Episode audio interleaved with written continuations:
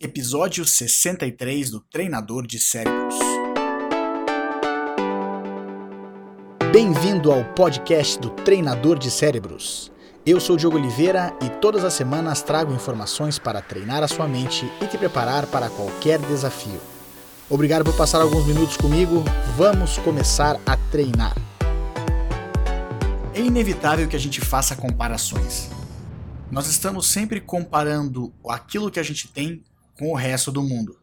Até isso acaba sendo algo que a gente faz porque nos dá um senso de que nós somos diferentes do resto do mundo.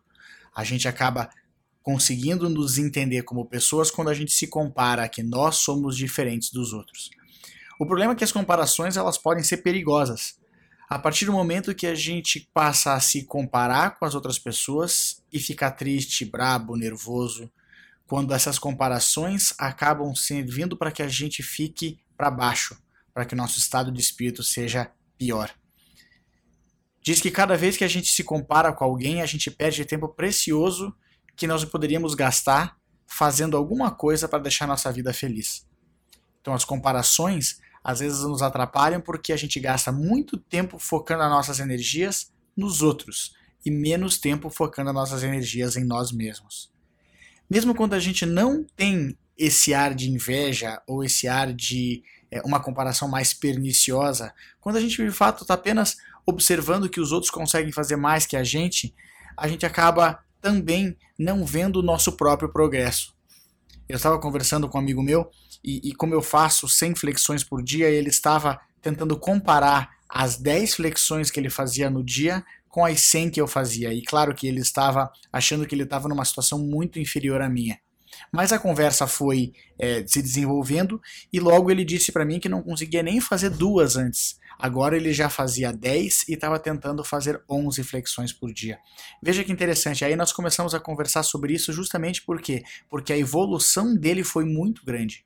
Para quem não conseguia fazer duas, três e já está fazendo 10, é um salto muito grande. E quando a gente acaba tentando comparar o que nós fazemos com o que uma outra pessoa está fazendo, a gente deixa de olhar também da onde nós partimos e para onde nós estamos indo. Comparações são perigosas.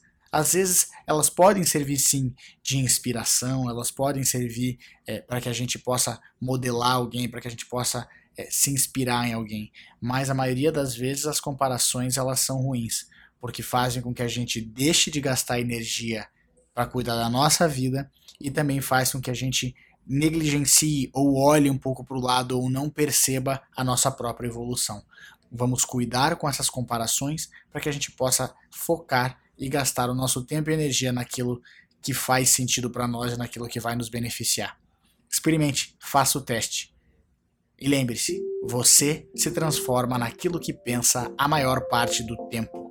Transforme os seus pensamentos e você transforma a sua vida. Agora, vai lá e faça a diferença no seu mundo.